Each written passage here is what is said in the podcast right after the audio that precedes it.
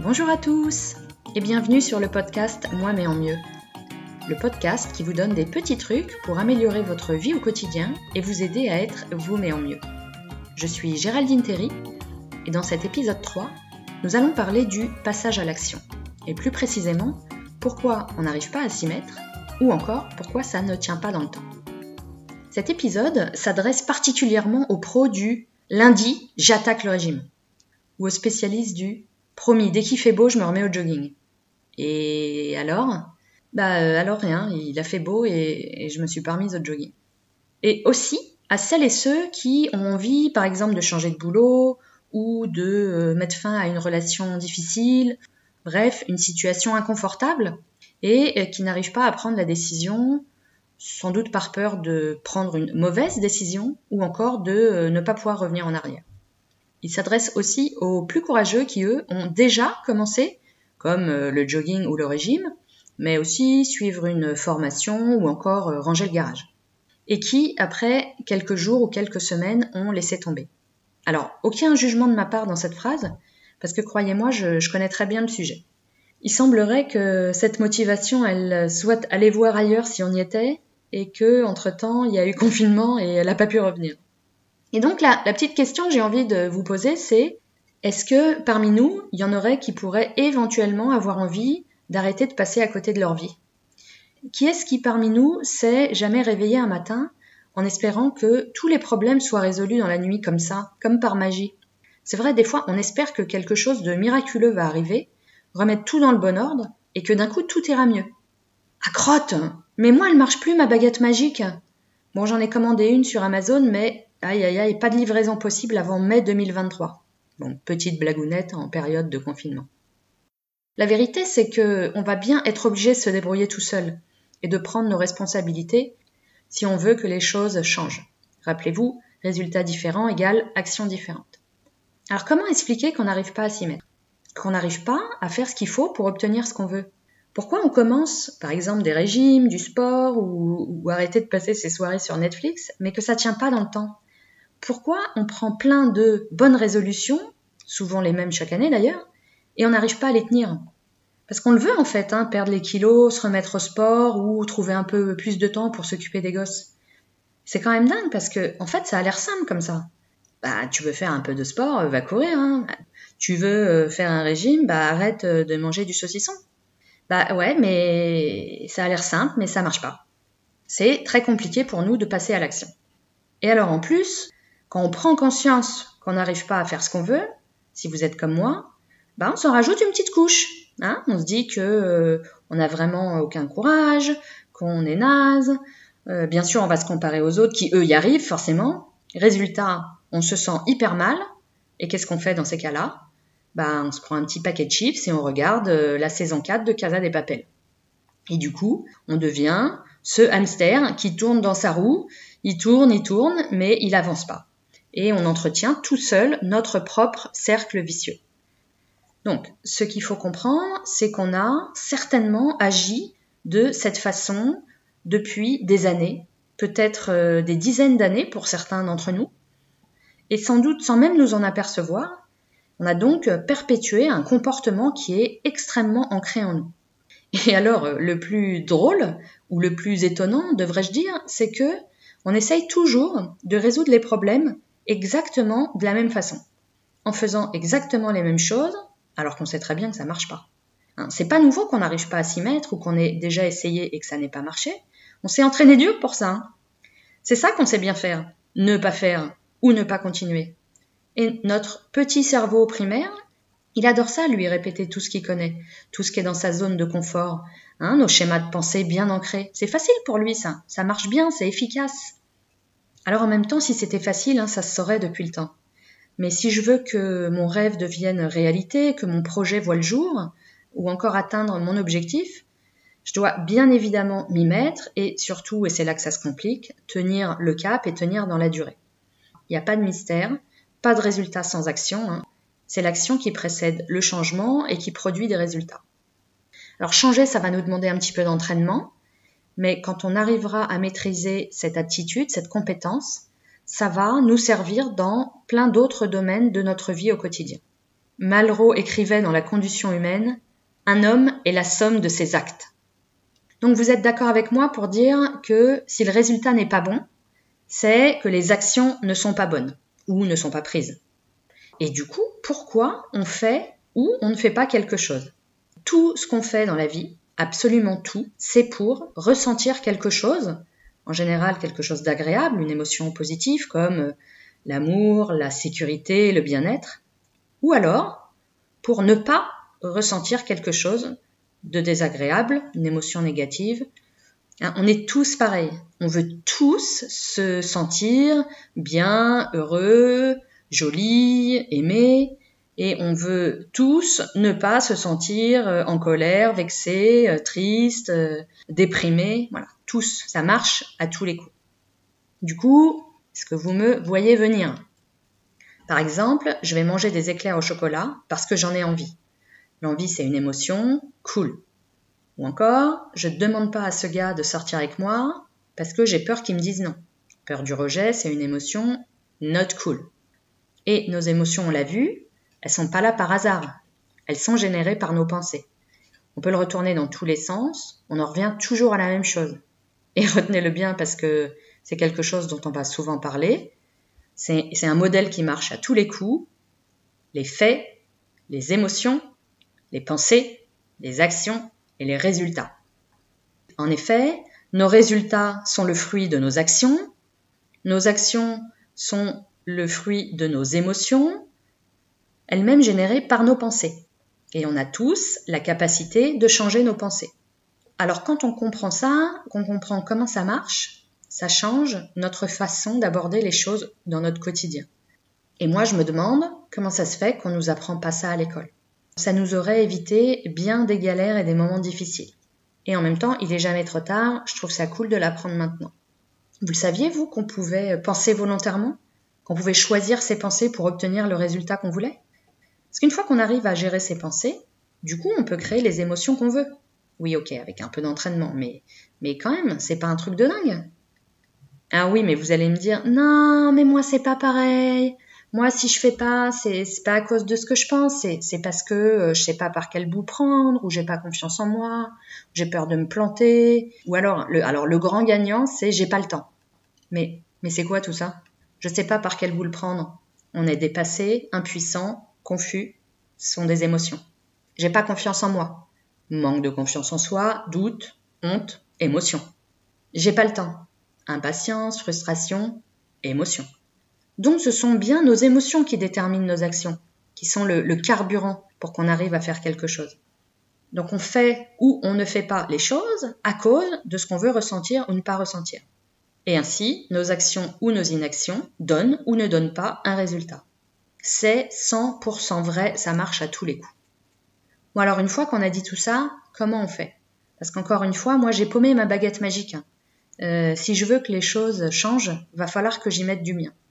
Donc on l'a vu, le changement, ça va pas se faire en un claquement de doigts, ça va demander quelques efforts, et euh, c'est pas forcément évident qu'on soit prêt à changer. Euh, et en plus, souvent, on se trouve des, excuses. Pour certains, par exemple, on peut avoir l'impression que c'est pas le bon moment, mais en réalité, il n'y a pas de bon moment. Hein. Ou, alors, on pourrait se dire que le bon moment, c'est maintenant.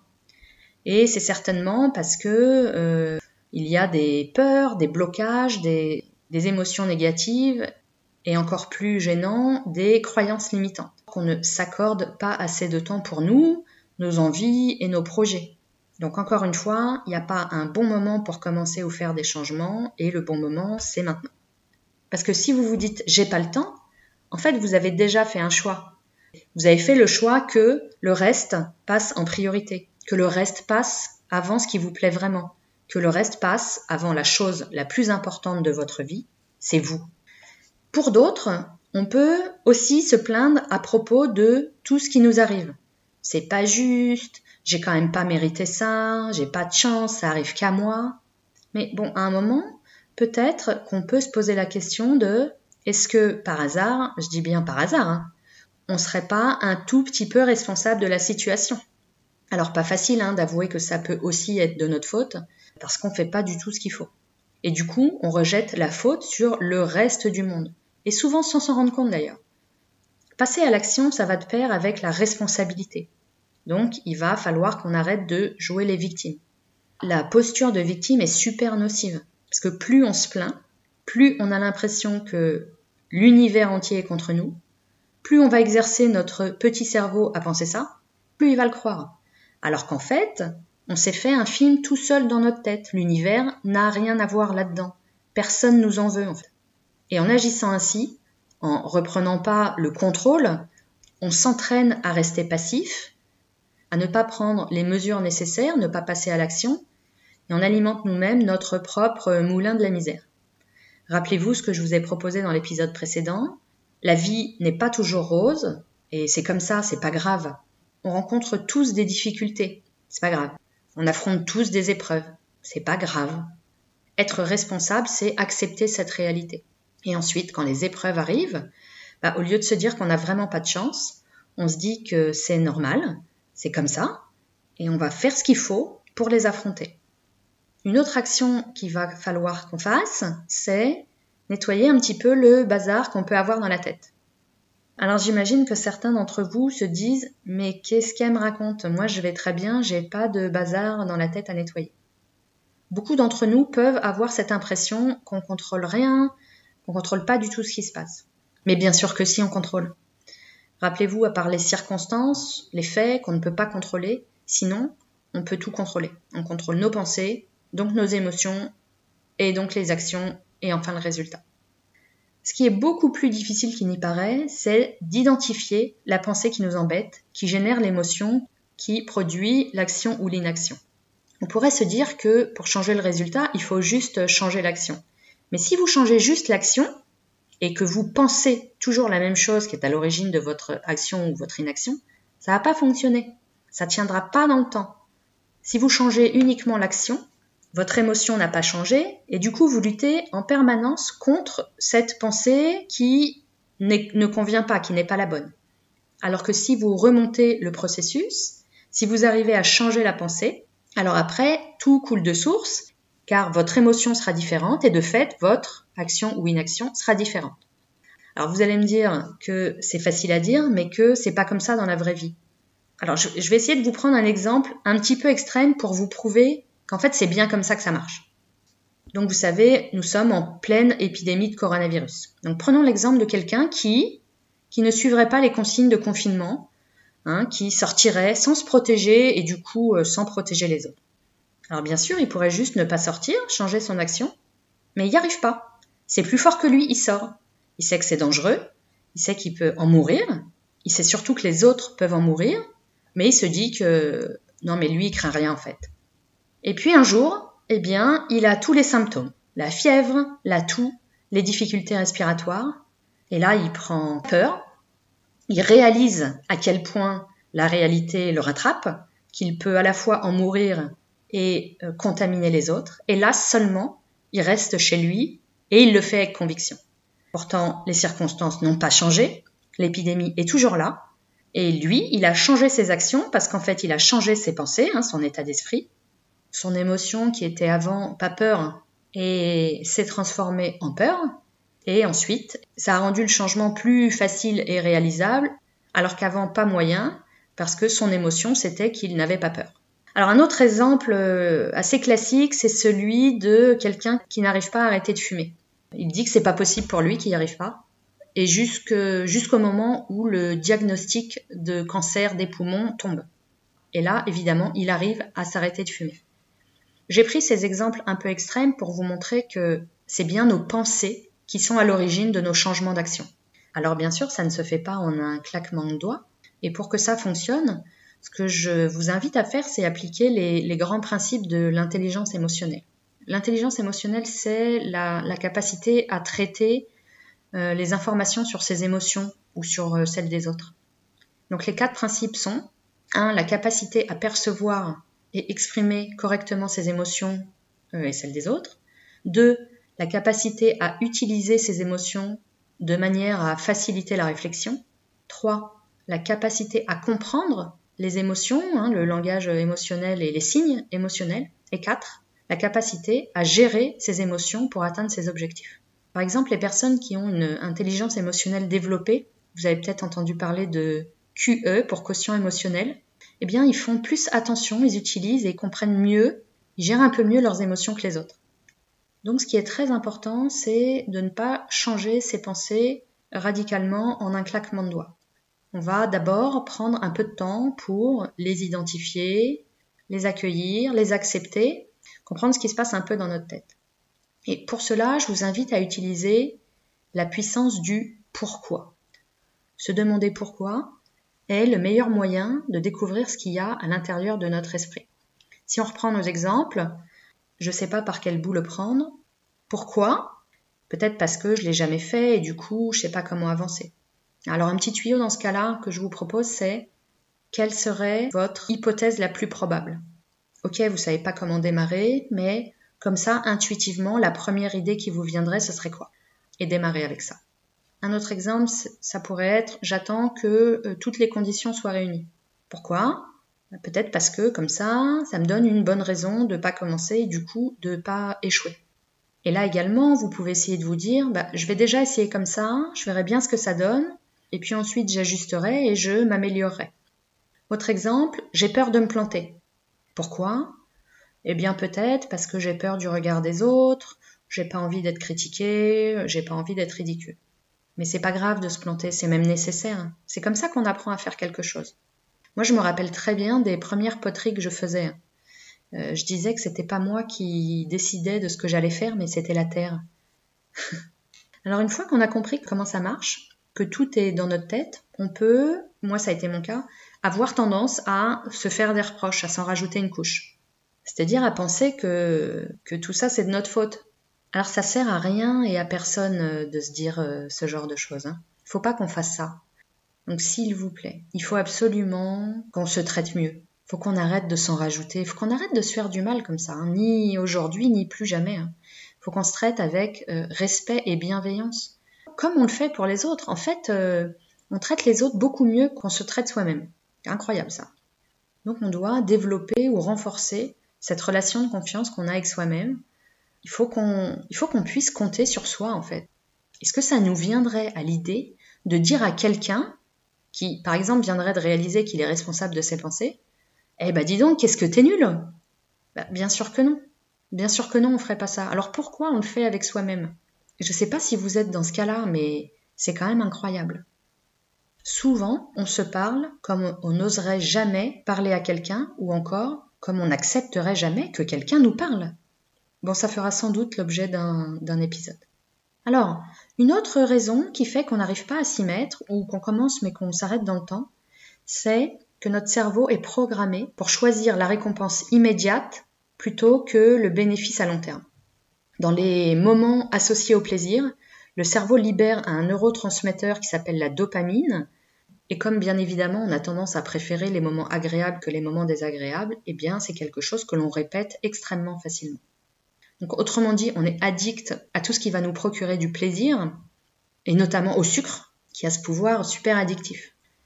Un autre exemple significatif, c'est tout ce qui est lié aux récompenses. C'est exactement le principe qu'on utilise pour dresser les animaux. Alors c'est aussi exactement le cas du mangeur émotionnel. Donc ça c'est quelque chose dont je peux assez bien vous parler aussi. Alors le mangeur émotionnel c'est quelqu'un qui, une fois la journée terminée, se jette sur une tablette de chocolat alors qu'en fait il n'a pas faim, ou alors qui s'enfile une barquette de glace en entier et sans même s'en rendre compte. Je ne sais pas si vous en connaissez. Bon, moi, j'en connais. Donc ce, ce profil-là, il va se dire que c'est pas de sa faute. Et il a l'impression que c'est plus fort que lui. Parfois, il s'en rend même pas compte, tellement c'est intégré et c'est programmé dans le comportement. En réalité, il mange pour ressentir cette, récompense instantanée, hein, ce plaisir immédiat dont, on a parlé tout à l'heure, et aussi pour éviter de ressentir une émotion désagréable comme euh, l'ennui, la solitude ou encore le stress. Ça va servir qu'à remonter le moral, sans du tout traiter le problème en profondeur, et du coup, à chaque fois qu'il va ressentir cette émotion désagréable, eh bien, il va y répondre par de la nourriture et ça devient un véritable cercle vicieux.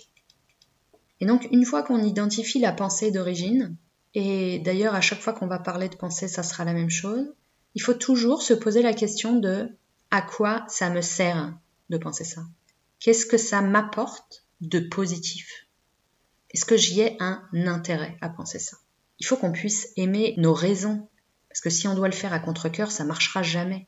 Et c'est exactement ça le coaching. C'est chercher la cause de nos habitudes, de nos schémas de pensée, et pourquoi on fait ou on ne fait pas les choses. Nous, contrôlons notre propre vie en ressentant et en agissant en fonction de nos valeurs et de nos croyances. Et si on ne change pas ce qui nous plaît pas, qui est-ce qui le fera pour nous? En synthèse, si je dois résumer ce qu'on a vu ensemble, changer, ça va nous demander de l'entraînement, mais ça nous sera utile dans de nombreux domaines de notre vie au quotidien. Tout ce qu'on fait dans la vie, c'est pour ressentir ou ne pas ressentir quelque chose. Pour changer le résultat, il faut changer les actions, donc les émotions, donc les pensées. Et changer notre façon de penser dépend de nous. Il n'y a pas de bon moment pour commencer, le bon moment c'est maintenant. Et enfin, passer à l'action égale responsabilité, donc pas de victimisation. Alors pour mettre en pratique ce que je viens de vous raconter, je vous propose un exercice. Prenez une petite feuille de papier et sur une ligne, écrivez résultat de points et écrivez ce que vous voulez changer, améliorer ou ce qui vous satisfait pas. Sur une autre ligne, écrivez action, puis la stratégie ou le comportement que vous avez mis en place et qui ont produit le résultat. Sur une autre ligne, émotion, deux points, et là identifiez l'émotion qui a abouti aux actions ou aux inactions. Sur une autre ligne, pensée, et écrivez la pensée qui a conduit à cette émotion. Ensuite, faites le schéma dans l'autre sens. Modifiez la pensée par une pensée plus positive, plus constructive, mais très très important qui est totalement crédible pour vous. Puis notez le changement d'émotion, enfin le changement d'action et du coup le changement de résultat. Pour finir, je vous propose ces deux pensées à travailler cette semaine. Le meilleur moment pour commencer à faire des changements, c'est maintenant. Et notre vie ne va pas mieux par hasard, elle va mieux grâce à nos actions.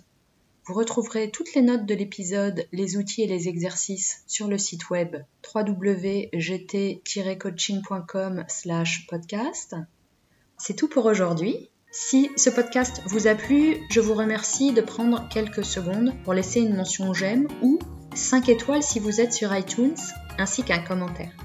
Pour retrouver tous les podcasts, me soumettre à un sujet ou encore prendre contact avec moi, rendez-vous sur le site web www.gt-coaching.fr. Merci et rendez-vous la semaine prochaine pour un nouvel épisode. D'ici là, restez chez vous, prenez soin de vous et entraînez-vous à être vous mais en mieux.